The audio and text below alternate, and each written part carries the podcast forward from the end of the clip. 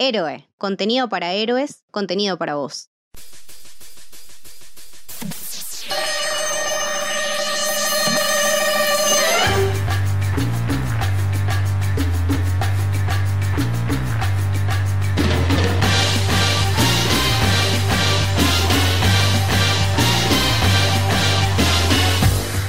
Bienvenidos, bienvenidas al Camino del Héroe. Mi nombre es Lucho Torres Toranzo. Acá estoy con mi amigo Santi. ¿Cómo andás, loco? ¿Todo bien? Buenas, ¿cómo va Lucho? Llegamos ya a la, a la mitad de Misión Imposible. Estamos empezando la segunda mitad, ¿no? Sí. Para, para ser más precisos, porque estamos hablando de la cuarta película que ya dejó de tener el, el subtítulo numérico y, y pasó a, a tener un subtítulo con palabras. ¿Cómo se llama este episodio entonces? Protocolo Fantasma, Ghost Protocol. Eh, y como bien vos decís, hay un cambio fundamental que es dejamos de usar los números y empezamos a usar los nombres. Y esto no es casualidad porque no vamos a decir que hay un reinicio, pero sí hay un cambio de perspectiva en Misión Imposible 4. Eh, yo le voy a seguir diciendo Misión Imposible 4 porque Protocolo Fantasma eh, sigue sonando, mm, no raro, pero viste que el corazón en uno está en decirle Misión Imposible 1, 2, 3. Cuando ya tiene una saga pasa a decirle por el nombre, de igual manera que no sé qué pasa con Star Wars. Eh, o El Señor de los Anillos. Va, El Señor de los Anillos no puede decir, le decimos por el nombre, pero bueno. eh, acá vamos a desarrollar por qué creemos que este es un nuevo inicio para la saga de Misión Imposible. Sí, to- totalmente de acuerdo. En especial lo de decirle el número, porque apar- aparte es ahorrarnos palabras para aprovecharlas en otras cosas. Y lo primero que te quería preguntar es, ¿esta ya fue tu primera película de Misión Imposible en el cine o todavía no llegamos a esa instancia? Eh, no, ¿sabes que para esta altura me parece que no la había visto en el, en el cine? Eh, estoy tratando de pensar, a ver, si esta no fue la primera, probablemente eh, haya sido la, o sea, la- ya la 5 sí, pero no me acuerdo si esta la fui a ver eh, en el cine. No, yo como ya la, la, la 3 había sido mi debut eh, cinematográfico de, de la saga, obviamente acá repetí porque fue enamorarme de vuelta de la franquicia, ¿no? Estoy casi seguro que la vi en DVD, eso seguro. No sé si antes en el cine o, o después. Esos DVD truchos, viste, se compraban, no sé si está muy bien que lo digamos, pero, pero bueno, esos que se compraban en la calle, que eran tan efectivos. Sí, sí, eh, otra época también, ¿no? Porque el cine por, por suerte todavía sigue, pero eso quedó en el pasado, ya con, con la piratería desapareció. Eso de lo- los manteros o, o todas esas cositas. Sí, hoy en día hay tanta, tanta disponibilidad eh, para ver que uno termina eligiendo las plataformas y si no, para determinado tipo de películas, que es lo que yo apoyo, es ir al cine. El ir al cine no es solo una experiencia colectiva y disfrutar de eh, aspectos técnicos que no vas a tener en tu casa, pues no vas a tener una pantalla de 25 metros ni vas a tener un 70 parlantes, eh, sino después que estás apoyando la industria. Vas a ver Misión Imposible 7 eh, y sabes que la guita va a parar a todos los que te hicieron disfrutar ese momento. Sí, sí, sí. eh, Tom Cruise no estaría orgulloso de, de tu DVD trucho, pero, pero sí de estas últimas palabras. Si llega a estar escuchando a Tom, le aseguro que ya no tengo. O los tengo acá guardados, pero no los uso porque no tengo DVD, así que sé que tranquilo. No, eh, acá no solamente tenemos el, el cambio de, de nombre, de subtítulo, mejor dicho, de, de la película, sino uno de los puntos que tenemos acá para charlar con, con Santi tiene que ver eh, plantearnos si la franquicia a partir de esta película no eh, empieza un nuevo camino, es decir, no empieza a definir su formato, su estructura, eh, su lineamiento. Creo que los dos pensamos que sí. Y la otra pregunta que yo me hago, y para empezar a hablar de un poco de, de lo otro que estaba diciendo antes, es, ¿dejó Misión Imposible de ser películas de saga que a la vez eran películas de autor? Y para debatir eso, que creo que acá podemos llegar a tener posturas diferentes, hay que hablar de que otra vez eh, se va el, director de, de turno, en este caso era J.J. Abrams en la 3, que hizo un gran trabajo, lo hemos elogiado a más no poder, y llega Brad Beer. Paréntesis, J.J. Abrams se fue, pero su productora Bad Robot sigue trabajando Claro. con, con, con la empresa de Tom Cruise, pero eligen un nuevo director que es este Brad Beer. Ahora vamos a hablar un poco de él, pero te hago la primera pregunta. ¿Vos crees que Misión Imposible 4 ya no se siente una película de autor como habíamos destacado tanto con John Woo en la 2, en la 1, con, con, con la eminencia del cine que es Brian De Palma y en la 3 con Abrams, o seguimos siendo películas de, de autor? En primer lugar quería destacar que eh, sigue siendo influyente J.J. Abrams, porque no solo es que presta la productora, sino que sigue estando ahí él como productor y no digo que tiene más poder que, Tom Cruise, pero eh, sigue eh, delineando algunas cosas y esto también nos da la idea de por qué fue tan bisagra Misión Imposible 3, por qué cambió y por qué a partir de ahora nosotros vamos a considerar que, entre comillas, arrancó la saga. Respecto de si sigue siendo cine de autor o no, sí, yo creo que hubo un cambio. Creo que como vos que hasta la 3 tuvimos películas muy particulares, que vos veías Misión Imposible 1 y decías esto muy de palma, Misión Imposible 2 y era muy característico del cine de esa época, de los 2000, Misión Imposible 3 y a pesar de que era la, ópera prima de J.J. Abrams, todas las demás películas de él a partir de Misión Imposible 3 siguieron iguales de alguna manera, entonces mantuvo su línea, sigue siendo de, de autor. Y también creo que si vos ves cualquiera de las primeras tres películas de la saga, por separado las vas a entender. No es que va a ser Misión Imposible 2 y te va a faltar contenido, va a ser Misión Imposible 3 y no vas a entender cómo se llegó ahí, porque te aseguro que si no la viste ninguna, pones Misión Imposible 3, la vas a entender tranquilamente. Cosa que no pasa a partir de esta segunda parte de la saga. Sí, yo creo que sí, eso te lo puedo llegar a debatir un poco. Para mí, todas las películas Misión Imposible, ahora que ya terminamos el, rewatch, de alguna manera eh, se toman su tiempo, aunque sea de manera pronta o apresurada, quizás, de darte un contexto de, lo que viene pasando para que tengas idea.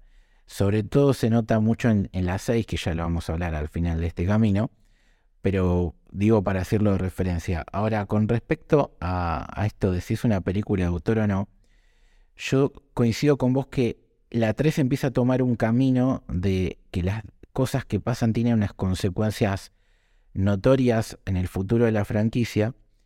Y eso tiene que ver, y, todavía sin meterme en el director, con que el guion de esta película está eh, escrito por George Applebaum y André Nemec, que como había pasado en la 3, son eh, guionistas exitosos de la serie Alias, que ya habíamos comentado, que fue lo que a Tom Cruise lo enamoró de J.J. Abrams para traérselo a trabajar con él.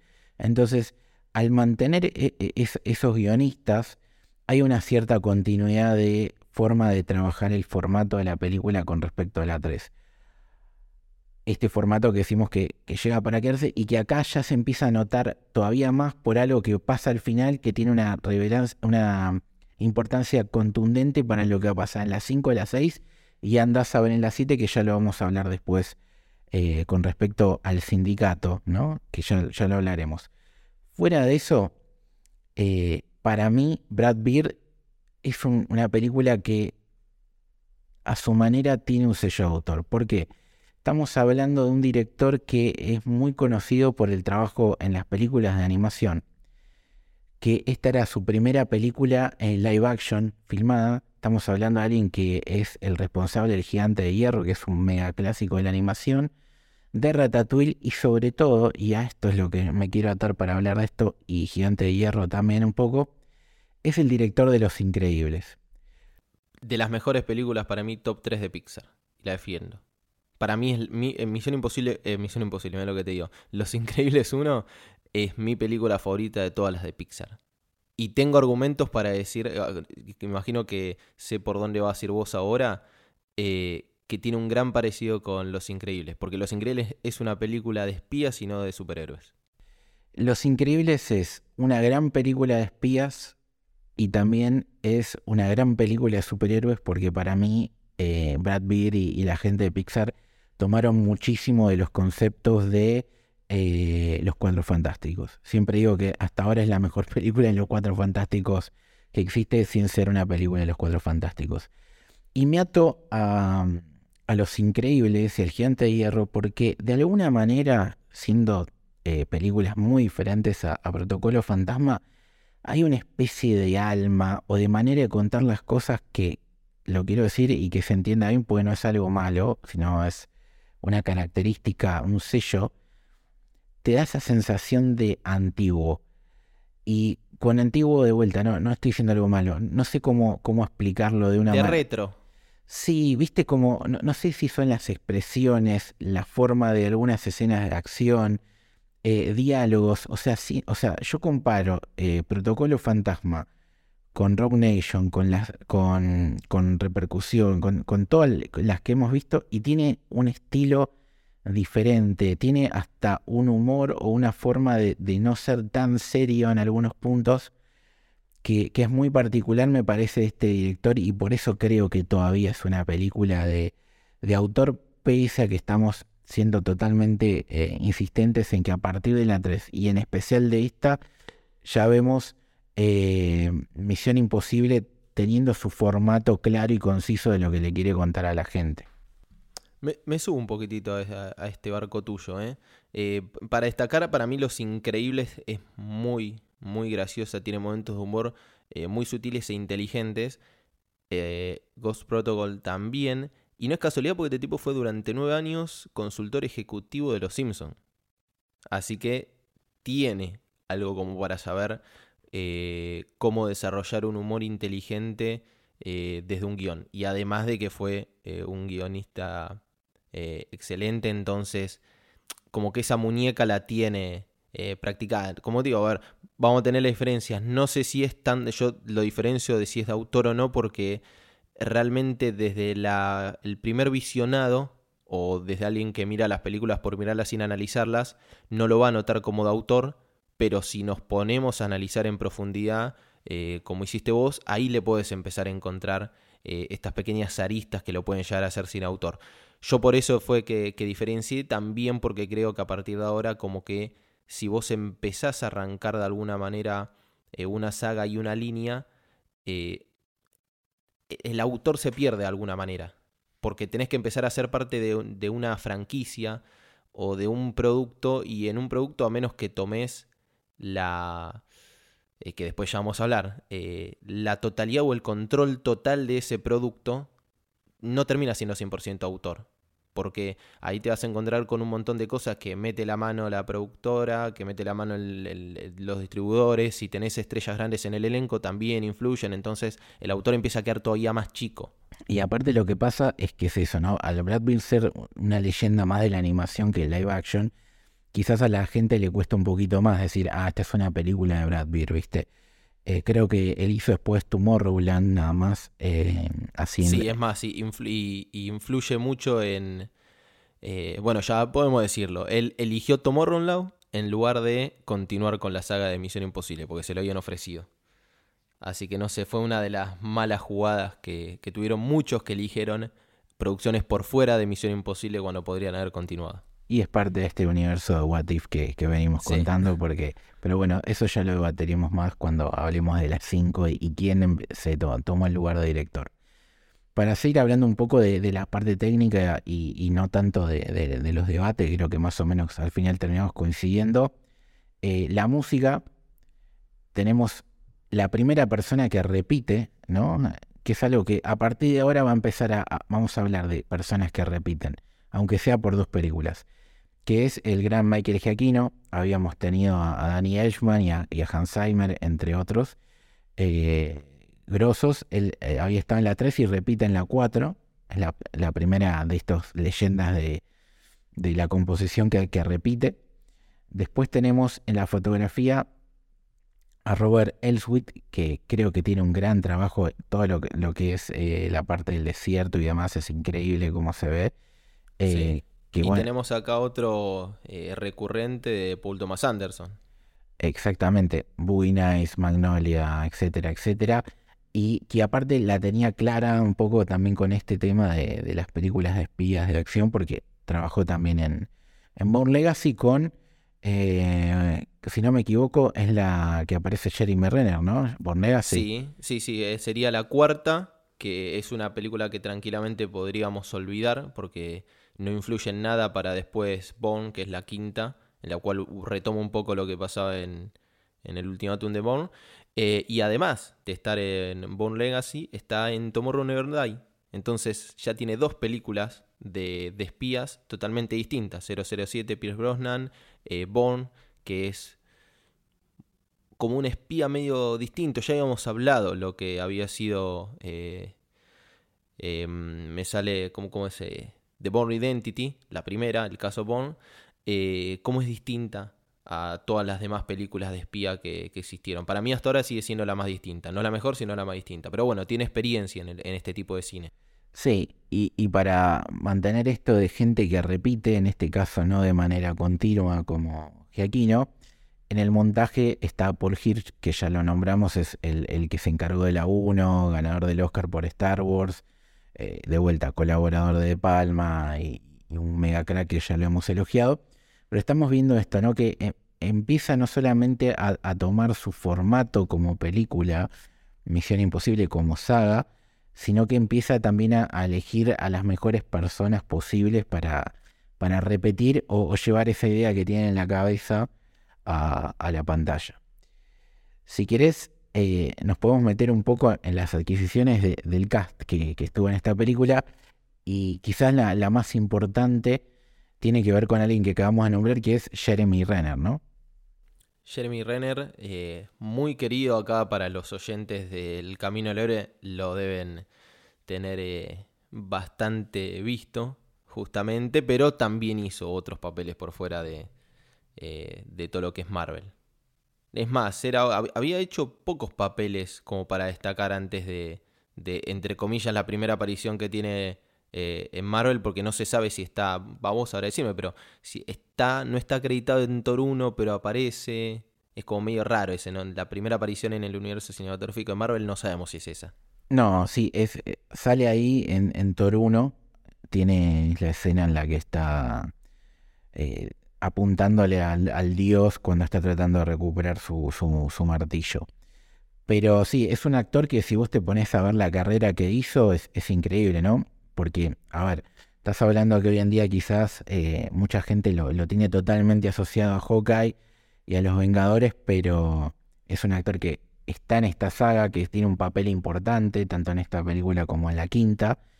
Eh, está en Arrival, que es una de las mejores películas de ciencia ficción de, los últimos tiempos. Lo nombramos que fue protagonista de Born Legacy, otra, otra película muy, una saga muy exitosa también de espionaje, de acción. Eh, estuvo en otras estuvo en Hurt que, que, estuvo nominada al Oscar a mejor película, en, Wind River, que es una película con que salió hace 4 o 5 años, que la verdad que se la recomiendo muchísimo. Eh, que trabaja con, con, Elizabeth Olsen, que la verdad que, también es así un policial, eh, está muy buena esa película, se las recomiendo. Y otra que, que, a mí me gustó mucho en su momento, que es American Hustle, que tiene un, un, un elencazo con Christian Bale y, demás gente que, está muy buena. ¿Es de, de Hurt Locker la mejor película de él? ¿Sabes qué? No, para mí es. Es Arrival. Ah, para vos Arrival e, es mejor el, papel que hace, porque a mí Arrival es una de mis películas de, de ciencia ficción y la tengo top 5 fija, pero no sé si está en él. ¿Vos decís su mejor papel o su mejor película? Mejor papel, o sea, la mejor película de, Jeremy Renner, no en la, que mejor participó. Si no, sí, sin duda me quedo con Arrival, porque Arrival se come a todo lo demás, pero estaba pensando en lo difícil y en lo centrado que está en su rol en The Heart Locker, porque después Arrival como que tienen varios protagonistas, no solo Denis Villeneuve, eh, sino la coprotagonista, eh, toda la, semiótica y los significados que tiene la película? No, la, verdad que no, es, muy difícil la, pregunta, porque para mí es un actor que tiene mucha amplitud de rango, aunque no lo parezca, porque es muy distinto lo que hacen en Arrival que en Hard Locker o, lo que hace en American Hustle, que es casi pintoresco, o mismo eh, hasta podrías decir que lo que hacen en Endgame como Hawkeye más allá de que es una película de superhéroes, eh, la parte dramática y, todo eso está muy bien el, el tipo. Eh, no, yo creo que, es un gran actor que, como estabas diciendo vos al principio, eh, casi que fue una promesa descubierta de alguna manera, ¿no? Por, por la saga, porque todavía no había hecho gran parte de todo esto que estamos mencionando. No, no, de, de Hurt Locker nada más tenías ahí como, pero como muy arriba, pero todo lo demás había pasado por, por abajo del radar. Eh, e incluso cuando se pensó este personaje, eh, se había pensado para reemplazar a Ethan Hunt. En caso de que Tom Cruise quisiera abandonar la saga. Esto, cuando leí esto no lo podía creer. Digo, ¿alguien se imaginaba Misión Imposible si Tom Cruise? Y todavía más, ¿alguien se imaginaba que Tom Cruise iba a dejar un proyecto? y su proyecto, porque es el proyecto de su vida. Bueno, es lo que amagaron también con, con Bone Legacy. Iba, a ir, iba a ir un poco por ahí, después eh, recogieron el cable. Bueno, eso habla bastante bien de Jeremy Renner porque estaba reemplazando a dos, eh, o, se lo pensaba para reemplazar a dos grandes personajes de dos grandes sagas protagonizadas por dos actores de la puta madre. Podría ser difícil, eh, Matt Damon y Tom Cruise, reemplazarlo en sus dos principales sagas y lo eligieron a él en ambas. Sí. Después, como creo que a nivel incorporación es, es la más importante eh, que tenemos en esta película porque después hay pequeños, grandes cameos, podríamos decir, ¿no? Porque eh, ahora vamos a hablar de, Paula Peyton, que es como algo que a partir de, las siguientes sagas desaparece, por suerte para mí, que es la típica chica del equipo que después no, aparece nunca más, ¿no? En este, caso ella hace de, Jane Carter, que tiene un, mini arco, ¿no? Que ahora lo vamos a hablar cuando hablemos de otro personaje pero venía siendo lo mismo que Mike Q y Tandy Newton, o sea, como que lo van reemplazando a esta segunda en la línea o esta mujer que tiene que estar parte del equipo de Ethan Hunt. Sí, son mujeres que, van para adelante, que están muy bien preparadas, que, tienen sus momentos de, gloria en la película, pero que no logran terminar de darle una trama real para que se mantenga. Creo que acá tiene que ver con algo que a partir de, del futuro va a dejar de lado, que lamentablemente en todas las sagas, si querés podemos hacerle una crítica, es que los personajes que no tienen un vínculo afectivo con, con Ethan, les, cuesta a ellos darle ese protagonismo. Sí. Eh, como acá todavía estaba muy fuerte la figura de, Julia, ¿no? De hecho es, parte clave de la trama en, un punto. Eh, el personaje de Paula medio que, que que se desdibuja un poquito. E, es más, no nos olvidemos que Misión Imposible 3 termina casi como para terminar la saga, porque tranquilamente podrían haber sido felices para siempre, terminas la saga ahí y nadie se iba a quejar de que Misión Imposible no continuaba, y de repente te arranca de otra manera. Misión Imposible 4. Entonces, hay algo en eso que hablamos nosotros de qué pasó. Viste que hablamos mucho de qué pasó entre medio de la 2 y la 3 para que siente cabeza Ethan Hunt. Acá también hay una elipsis. ¿Qué pasó entre la 3 y la 4? Sí. Sí, y que recién al final de esta película nos vamos a enterar qué pasó. Otra parte del equipo es eh, Simon Peck como Benji Dam, que acá vendría a reemplazar de alguna manera el, rol del personaje de Luther, que, sale al final, interpretado por Vin Rhames, que, es clave en esto que decimos de, contarnos la elipsis que, sucedió, pero que, toma ese rol, ¿no? Es como que Jeremy Renner es el, el segundo de acción Paula Payton es eh, la, la fe fatal que, colabora y, que es parte importante del equipo, y Simon Pegg es como el alivio cómico, ¿no? Y el, experto en tecnología. Si bien acá lo vemos siendo más agente de acción, pero tiene ese upgrade de, dejar de ser simplemente alguien de computadoras a, salir a la calle, que había pasado con Luther de la 1 a la 2 también. Sí. Y él hace referencia en la primera parte de la película que dice como que está muy feliz y se muy emocionado por, por ser agente de campo finalmente, con todo el carisma que, ya tiene Simon Pegg, eh, que, es indiscutible. No, sí, es, un mega crack. Después en, esto que tiene que ver con, con cameos importantes, hay uno que, que, lo quería mencionar porque tiene que ver con la apertura que hablábamos antes de grabar, que el inicio de la película es muy loco porque es el primero donde Ethan Hunt no es el protagonista, sino que es el agente Trevor Hanaway, que está interpretado por Josh Holloway, conocido y afamado por, por todos como Sawyer de Lost. Primero, su presencia tiene que ver con esto que decíamos antes.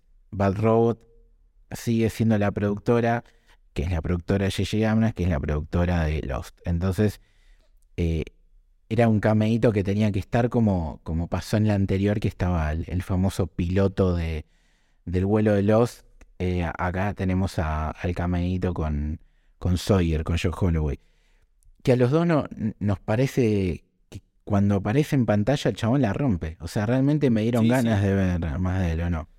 Es que es parte de esos. Eh, pues ya no vamos a adelantar, pero eh, hay, hay, momentos en, estas sagas en donde aparece un, un protagonista, no, un actor eh, de reparto que vos tenés ganas de que sea protagonista. Que claramente no es mejor que Ethan Hunt, pero decís tranquilamente si hubieses hecho un Misión Imposible con el personaje de Josh Holloway, hubiese gustado. Porque ya con qué tiene? Menos de 5, o sea, si vamos a los minutos de pantalla, debe tener menos de 2 minutos de pantalla, no más. Porque esa escena dura 5 y no aparece en todo él. Eh, entonces, con lo poco que está en pantalla, eh, da muchas ganas de, verlo, que lamentablemente por cómo termina su participación en Misión Imposible, no lo vamos a volver a ver. Sí, hablando de justamente su, final, hay otra actriz increíble que a mí me encanta, que se llama Lea Seydoux, que es, eh, interpreta a Sabine Mureo, que es la que lo mata, ¿no? Y, es la que une el arco de, del personaje de Trevor, de Joe Holloway, con el de Paula Payton, porque te dan a entender que eran pareja. Y eso hace que la pelea en, el famoso edificio de Dubái, que después vamos a hablar un poco más de toda esa escena, eh, se reluzca y, sea muy loco cuando el personaje de Jane Carter le, le mete una patada y le, tira la mierda del edificio. Que, eh, sí, decime, sí. No, no, que digo que, que Lea es una, una actriz del carajo que todos la conocemos por, eh, no sé, Glorious Bastards, Midnight in Paris, de Gran Hotel Budapest, y porque, bueno, es un personaje vital dentro de, del cierre de la saga de James Bond de Daniel Craig. Claro, justo iba a hacer foco en eso. Es Madeline en las últimas dos de, James Bond. Sí. Fundamental. A mí me encanta como actriz ella desde Bastardo sin Gloria. Pero ya con, por ejemplo, con el personaje que hace acá, y el personaje que hace en, las últimas de, Bond, no te da la idea de que es una de esas personas que tiene mucha ternura en, su personalidad, pero en la cual no te fiarías. Y casualmente en esas dos películas su personaje es así, pero me refiero a la forma de expresar. Porque vos decís, sí, obviamente, estás hablando de dos películas en las que parece muy tierna, pero realmente no lo es o tiene muchas cosas que ocultar. Pero si vos sacás eso, las expresiones faciales eh, y, el aura que da, me transmite eso. Es algo muy difícil porque es como contradictorio de alguna manera. Sí, sí. Eh, es, es, un personaje inquietante, podríamos decir, ¿no? Porque eh, te genera algo pero a la vez te mantiene alerta y eso la verdad que es muy difícil de, provocarlo y, creo que por eso está muy bien elegida tanto en esta película como en especial en la saga de Bond. Que había gente que, que no sé, que, que no le gustaba y para mí... Eh, eh, ¿No le gustaba para Bond? No sé, no, no habían carisma con, con Daniel Craig y yo, para mí al contrario, pero bueno. Había mucho, no, no tuvo el, el, eh, la atracción que que tuvieron eh, Daniel Craig con Ana de Armas en esos pequeños minutos de No Way to Die. y eh, bueno. No Time to Die, no, No Way to Die, No Time to Die. Eh, pero después sí se nota que hay algo. Aparte, no necesitas atracción. Lo, que plantean ellos ahí es una pareja. No necesitas constantemente que, que, haya atracción, sex appeal. No, Aparte, Ana de Armas, sangre latina y eso siempre a otro nivel. Nosotros los, los, latinos elevamos el, las cosas al máximo. El nivel de sexo Fernández, eh, cada vez que aparece un, latino en una película, aumenta. Sí, definitivamente. Eh, después podemos hablar un poco de, del villano, ¿no? Que creo que para mí es lo peor de la película. No sé si, si coincidís conmigo. Está, está, desdibujado, no, no, no lo ves como, eh, como un villano, no es el único villano. para mí la definición es esa, está desdibujado, no, no tiene fuerza. Sí, creo, creo que es lo, que falla la película, eh, que está interpretado por Michael Nyquist, que, interpreta a Kurt Hendricks, que es este actor es muy conocido porque es el, el protagonista de la saga Millennium, de los famosos libros, eh, pero la versión de las películas suecas, que es de donde son los, libros. y también tuvo una participación en, en la saga John Wick. Y acá es como raro, ¿viste? Porque si viene, acá es donde yo creo que se siente un poco el, la escritura y, y la onda Brad Beard, esto de, de jugar tanto con, con el cambio de rol que la máscara y, y- que tanto yo no me creo cuando, cuando tiene ese giro de la trama y el chabón se cambia y eso y es él, porque es un actor que desde lo físico no, no, no impone para el, para el rol que le quieren dar cuando le dan ese rol. Entonces es como que, no sé, no, no, a mí no, no me llegó nunca.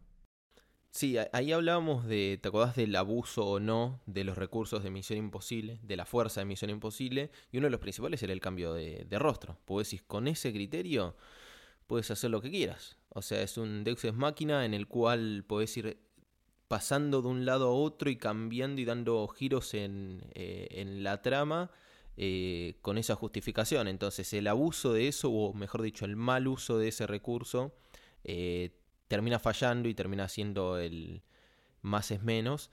Eh, pero yo creo que esta película es una de esas en las cuales falla estrepitosamente el villano, mal elegido, mal interpretado, eh, no te genera nada, en lo cual el villano de una película más en una acción tiene que ser fundamental, o sea, no pedimos que, eh, que sea eh, duro de matar, pero el villano tiene que ser muy bueno, pero eso no hace que la película sea mala. Y por ejemplo, se viene a la cabeza, que ya lo hablamos en No Time to Die, el villano es malo, Sí, y eso no hace que la película sea mala. Sin embargo, es una de las mejores películas de James Bond.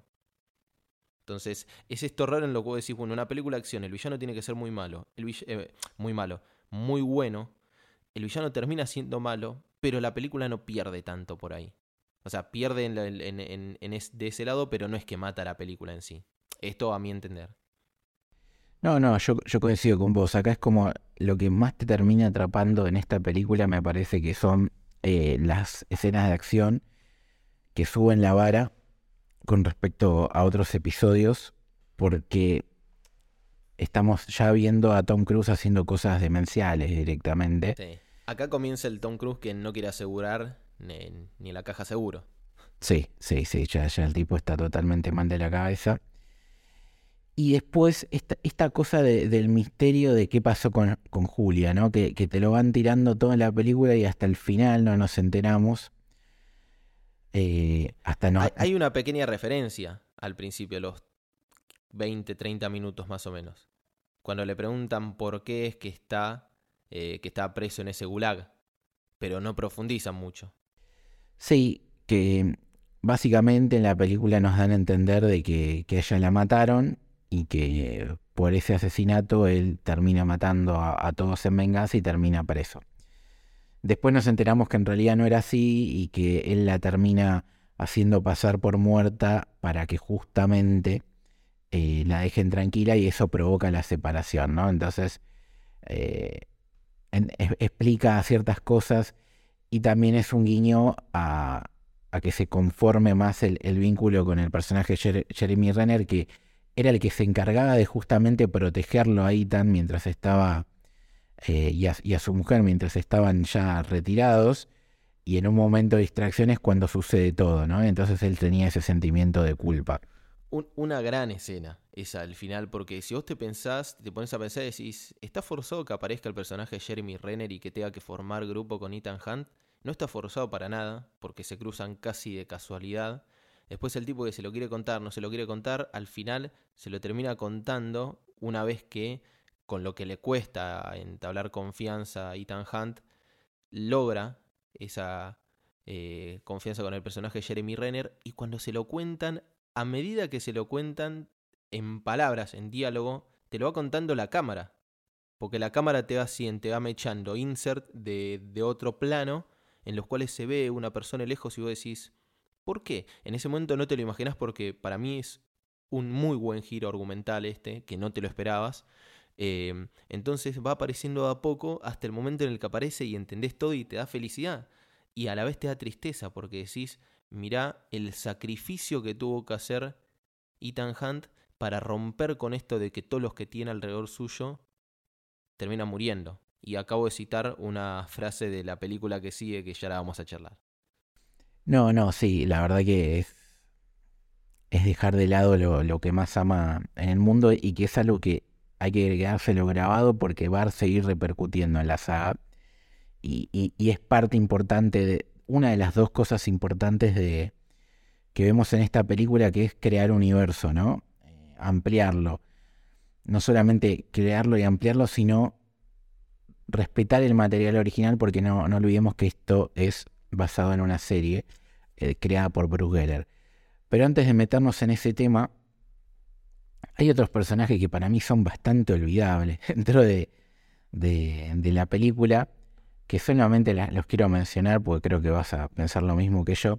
Uno es eh, el supuesto detective ruso que lo sigue por todos lados, Aitan. Sí, es raro.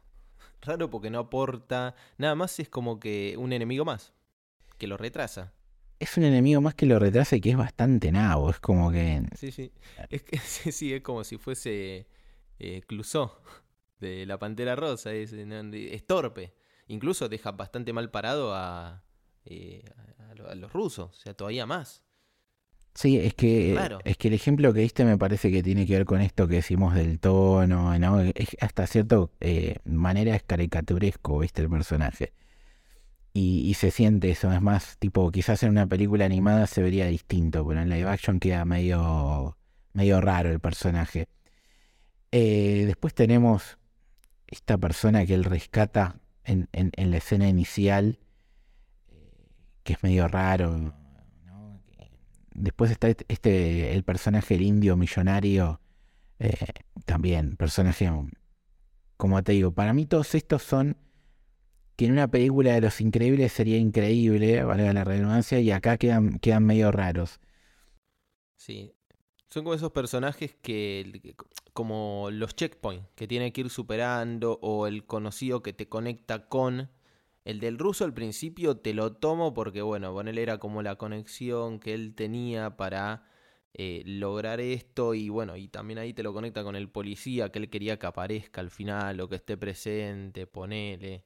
Eh, y después la de eh, Anil Kapoor, que es el de ¿Quién quiere ser millonario? El conductor de ¿Quién quiere ser millonario. También es raro. Está ahí nada más como para alguien a quien robarle información pero quedan, terminan siendo como hasta personajes terciarios. Están ahí porque sí, porque los necesitas. Sí, eh, es, son caricaturescos y es como parte de, del espíritu que quiere la película, pero no, no, no quedan memorables, digamos. Ayudan a, que vaya continuando la, historia que estamos viendo. Que para mí quizás es en eso en lo, en lo que más falla la película. Pero para cambiar un poco el tono y empezar. Ah, perdón, antes de, hacer eso, hay un actor que, sale dos minutos y hasta medio bronca que saliera dos minutos, pues en esos instantes que aparece el chabón, para mí la rompe, que es Tom Wilkinson, que hace el secretario. Yo cuando lo vi dije, ah, loco, estaba este chabón acá. Y hasta decís, que no, no salió ninguna de las otras, ¿cómo puede ser? O sea, tiene tanta presencia el tipo que realmente yo me creo que es una persona importante en este universo. Y que muera como muere, lo que dice, cómo lo dice, es como que digo, qué cagada que, que haya estado hasta ratito nada más. Es el personaje del secretario que yo creo que en este caso eh, el secretario, así estoy diciendo el secretario entre comillas, pasa a ser como los, eh, los padres en las películas eh, animadas de, de cosas, no sé, ponele eh, el papá de, de, Timmy Turner, o sea que no importa quién sea, no importa la cara, no importa eh, el, nombre, sino que esté, está desdibujado pero de una buena manera, siempre estuvo así el personaje del secretario. Porque lo fueron cambiando, aparecía un poco, ponían actores oscarizados, desaparecían, o sea, estuvo Anthony Hawkins siendo en, en la 2, desapareció, este duró dos minutos, tuvo una, buena actuación también. Eh, entonces como que va, va cambiando constantemente el secretario, el jefe de, Misión Imposible. Creo que es como para demostrar que el personaje de Ethan Hunt trasciende lo que es lo, estructural. O sea, a nadie le importa Misión Imposible en el sentido de fuerza de Misión Imposible como institución, sino que termina siendo él el, protagonista y el, y, el, y el que manda. De alguna no manda porque tiene jefes arriba, pero digamos, eh, como que le saca fuerza. Es el corazón, es el corazón. Es, es- es Claro, lo más a importante. a toda la parte institucional le saca fuerza, creo que de forma adrede, porque si decís cuatro películas en las cuales los vienen cambiando constantemente, lo matan buenos actores. eh, ahora recién estuvimos hablando de que va a, aparecer en la 7 alguien de la 1, pero recién ahí vas a empezar a repetir alguien a nivel eh, burocrático en, lo que sería Misión Imposible. Sí, y que coincido totalmente con, con por qué es así. Y aparte al elegir actores de este calibre y que cuando aparecen decís, che, que, mira cómo se comió el- la pantalla esos cinco minutos, eh, le da más peso, ¿no? Pues decís, el personaje de Tom Cruise está por encima de, tipos de este calibre, ¿entendés? Es, es como que refuerza la, idea, básicamente. Fuera de- de- del cast, podemos empezar a hablar un poco de, la película, de las escenas y terminar eh, hablando un poco de, ya lo de Julia lo, lo mencionábamos, que lo que pasa y que va a ser importante, pero después quiero cerrar un poco con el sindicato. Pero antes de eso, hablemos un poco de, las escenas. Ya dijimos que la película empieza y es diferencial con Tom Cruise no estando en la, misión principal. Pero después sí aparece y lo vemos que lo están rescatando de- del gulag este. Y, y acá hay algo que yo te quería comentar. Hay una escena, más allá de, de salir de la cárcel, que rescata también a este personaje que después es importante al final de la película por sus contactos y demás. Eh, hay una escena que, se repite en la saga que generalmente no la mencionamos, que acá es hasta meta de alguna manera, y que para mí tiene que ver con esto del- tono particular casi de, película de, de increíbles, que cuando él está saliendo, él dice, eh, prende la mecha, ¿no? Y se prende la mecha que vemos en todas las películas de Misión Imposible, que suena la música característica y que vemos estos flashbacks de escenas que van a ver más adelante. Eso me pareció eh, muy loco. Eh, A mí me gustó. Eh, Porque incluso es la primera vez que lo vuelve literal. Porque hasta ahora era un insert eh, que aparecía, vimos la mecha, la mecha mostrando y spoileando, entre comillas, eh, escenas de flash forward de lo que va a ser la película. Spoileando y no spoileando, porque te las muestra fuera de contexto, entonces no te spoilean. Y que es algo que heredó de la serie, porque la, la- la intro de la serie era así. Eh, pero es la primera vez que lo hace así, de forma literal, de forma física. Eh, y a mí eso me gustó. Y también voy a hacer un paréntesis. Me gustó mucho esa escena en particular, que sería, tenemos el preámbulo con el agente que matan, y esto sería de alguna manera la intro o, algo raro, porque tiene como doble preámbulo, pero digamos, este segundo preámbulo eh, hace una referencia a la película Hudson Hawk, en la que la protagonista Bru- eh, la Bruce Willis, y yo no sé si esa película de Bruce Willis hace referencia a otra película, porque es una escena muy clásica, que es la de hacer un robo al ritmo de la música. En este caso era más que un robo, era una extracción, pero sí están robando una persona que estaba presa. No, e- el montaje es espectacular en, en toda esa escena. La verdad que, es un comienzo, o sea, como la primera escena que, con el personaje de, de Sawyer podría ser una típica escena del principio de una película de Misión Imposible. Esta tiene un tono distinto, tiene esta cosa en meta y tiene esto, este montaje tan particular que, que este bosque la, hace icónica también. Otra, otra escena increíble que podemos comentar, que es bastante larga, que, que es eh, lo del Kremlin.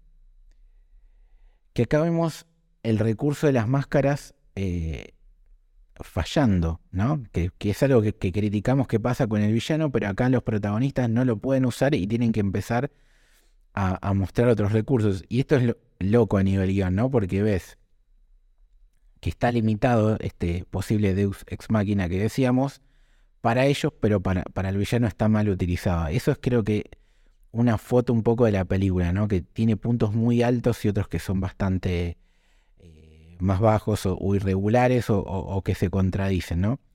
A, mí- a mí me gustó esto de que no pudieran hacer lo de las máscaras e igualmente tuvieran una solución al problema. Sí, esa es una, una gran escena eh, en la cual la banda sonora también acompaña muy, muy bien, haciendo una mezcla de la canción de Misión Imposible con algo más ruso. Eh, y más allá de este no recurso de, la, de las máscaras, de, de una prótesis que tiene el personaje de Ethan Hunt, también hay uno de mis gadgets favoritos y sinceramente, de los más irrisorios porque es más parecido de los que podían usar en una película de James Bond de los 60 que en una actual, que es el de la tela esa gigante para poder tapar y que le toma, eh, le hace como un traqueo de la vista de la persona y va moviendo el fondo eh, como para que ellos puedan ir adelantando. Es esto muy bueno, como una, especie de croma. No, sí, e, ese recurso está, está buenísimo. Y lo loco es que la misión termina saliendo mal, porque ahí es cuando aparece el villano, ¿no? Y, y que medio que no entendemos cómo se mete en, la llamada de ellos, cómo estaba tan adelantado, hasta ese momento no lo entendemos, y se termina robando algo que va a ser decisivo para toda la trama, ¿no? Em, y a raíz de eso es que tenemos el encuentro que, ya habíamos mencionado antes con el secretario y que va a venir la parte de, de nada, que se murió la, misión imposible, básicamente. Están considerados enemigos. Están considerados enemigos en Rusia porque explotan a miércoles el, el Gremlin. Pero el secretario les deja un último recurso que es un tren eh, lleno de, herramientas que van a ser también importantes para, para poder seguir cumpliendo la misión. Sí, sí, son todos los, los, chiches eh, que le dejan eh, y que están totalmente, totalmente solos, totalmente en pelota porque Misión Imposible ya no existe. todo lo clásico, si te llega a pasar algo lo vamos a negar. es todavía más, ¿cómo decirlo? Más, más Black Op, más operación encubierta que, que, en toda la saga de, Misión Imposible. Porque incluso ahora es una de las primeras veces en las cuales están totalmente solos. Y acá viene la siguiente escena, eh, como eh, la cúspide, el punto más alto, eh, literalmente el punto más alto de la película y el momento en el cual se vuelve loco Tom Cruise y dice, acá empiezo a hacer locuras y acá me dejan hacer a mí lo que mejor me sale, que es correr riesgo, hacer correr riesgo mi vida. No, todo, toda la escena, ¿no? De, de él trepando en Dubái eh, con esos guantes locos que sacan del tren y, que le falla y que después se tiene que tirar, eh, balancear y, tirarse es, es increíble. Haciendo una variante de su clásico, de su clásica entrada eh, con una soga, que ya pasó a ser en la 3 un péndulo y ahora también literalmente es un péndulo, en el que en ese momento era el edificio más alto del mundo. Ahora tengo entendido que no, que ya lo superaron, pero el tipo dijo, me enganchan con un arnés, todo eso que ven en la película, el tipo lo está haciendo, la única diferencia es que tiene un arnés y no está colgado con unos guantes. Em, incluso tengo entendido que en un momento, para hacer una fotografía, agarró al, al fotógrafo justamente, le dijo, vamos arriba de todo, lo subió a la punta, que si prestan atención ese edificio tiene como una antena arriba de todo, como si no hubiese piso, sino como eh, una, antena enorme, que imagino que debe ser como referencia para que los aviones no se la hayan puesta. Eh, el tipo le sacó un par de fotos que si ustedes se ponen a ver está sentado, solo, ahí sí, sin ningún arnés. Eh, y además dejó una firma y dijo, para cuando vengan a arreglar este edificio dentro de 20 años alguien va a ver la firma de Tom Cruise. O sea, son parte de las locuras y, de cómo él se toma el trabajo, ¿no? Con, diversión. Sí, no, no. está claro que si alguien que la pasa bien en estas películas es él y todo el resto lo, sufre por, por, el nivel de exposición a la que se somete. Y vuelta acá es una escena en la que también vemos lo mismo, ¿no? Que, que, que, no pueden usar las máscaras, en el otro era una máscara prótesis con lo del Kremlin, acá tienen que, ser ellos, interpretar desde, sus roles. Lo vemos a Benji haciéndose pasar por, por mayordomo, usando esa mano falsa. O sea, tiene esas cosas de, humor loco. Y, le sale bien dentro de todo la misión. Hasta que nada, llega un punto donde vemos e, ese giro que criticábamos antes del villano al que él está persiguiendo por, por todos lados con esa tormenta de arena increíble que que nada, que ahí el, director de fotografía la, rompe y vemos el, cambio de, cara del villano que es cuando que vos decís, esto no, no me lo veía venir y, no sé si, si estará realmente necesario. Sí, como decíamos, es raro, hay giros y giros Eh, algunos están justificados, otros que no. Eh, y bueno, y a partir de acá sí creo que pierde un poco de, fuerza la película. Para mí hasta, este, hasta esta escena venía muy bien, muy bien. Y después empieza a dibujar en general eh, la, película. Pasa la escena de, del indio que decís vos, que tienen que evitar que, caiga la, bomba. No, como que deja de, ser tan misión imposible y pasa a ser una película de acción más ordinaria. Sí, y, con, y con, acción eh, que no es tan espectacular también, ¿viste? Pues la verdad que eh, la escena final de, de ahí en la planta del auto, si bien tiene el desenlace está muy bueno, eh, por esto que decía antes de el villano no lo sentís una, una amenaza física, tampoco le sentís una amenaza intelectual, entonces es una escena que, que pierde peso, me parece. Mm. Sí, lo único bueno ahí para rescatar es el momento eh, en el que él se da cuenta que para alcanzar algo muy rápido tiene que subirse un auto, ponerse cinturón de seguridad y tirarse. Es parte de las locuras de, de Ethan Hunt y de Tom Cruise. Ese me parece divertido. Y la escena posterior también me parece divertido cuando aprieta el botón y no le funciona eh, y dice Mission Accomplished. es, como la clásica de la serie, venía, no la había dicho hasta ahora y ese me parece un lindo guiño. Aparte, es, es, eso, ¿no? Aparte, cómo hace Tom Cruise para bajarse unas escaleras, se tira como un auto sin importar si se puede morir en el choque. Un, demente. Es como, los, ¿viste los chistes de gallegos que siempre tienen ese contexto? Eh, podríamos armar chistes de Tom Cruise. ¿Cómo hace Tom Cruise para, para bajar de un edificio? Se tira con un auto. Y bueno, acá vemos que nada, siempre in extremis se salva el misil y evitan que, que, explote donde tiene que explotar y, que sea una tragedia, ¿no? Y el inicio de una guerra mundial, básicamente. Fuera de, esto, ¿no? De, la trama y, este final que es un poco bajón con respecto al, resto de la película. Que después viene esa escena de, Julia que también destacamos y que ahí levanta un poco el, desenlace. Hay que hablar de algo que va a ser importante para lo que viene y que venimos así alardeando con respecto al formato que empieza a, a definirse totalmente en Misión Imposible, que es el sindicato. El sindicato lo mencionan y nos enteramos de que existe una organización X que va a ser importante para el futuro, muy importante para el futuro, pero ya acá queda plantada la semilla. Entonces, lo más importante, y no vamos a hablar tanto del sindicato per se, porque eso queda para el próximo episodio, es decir, lo que viene ya estaba planeado, y eso es un cambio a la hora de producir que creo que es clave para, para la franquicia. Pero que no es tan evidente para nosotros como espectadores en ese momento porque no es una escena post-crédito, como por ejemplo pasó con Iron Man 1, en los cuales vos entendés que va a continuar y que eso va a ser parte de un universo más grande. Porque ya más de una vez pasó de. Conoce un viaje que quiere viajar a Aruba y quedó en la nada. Eh, estamos hablando de Misión Imposible. Entonces, esto, si vos lo vías ahí, y no obviamente con el diario del lunes, que, que es Misión Imposible 5, Misión Imposible 6, era más que un cierre.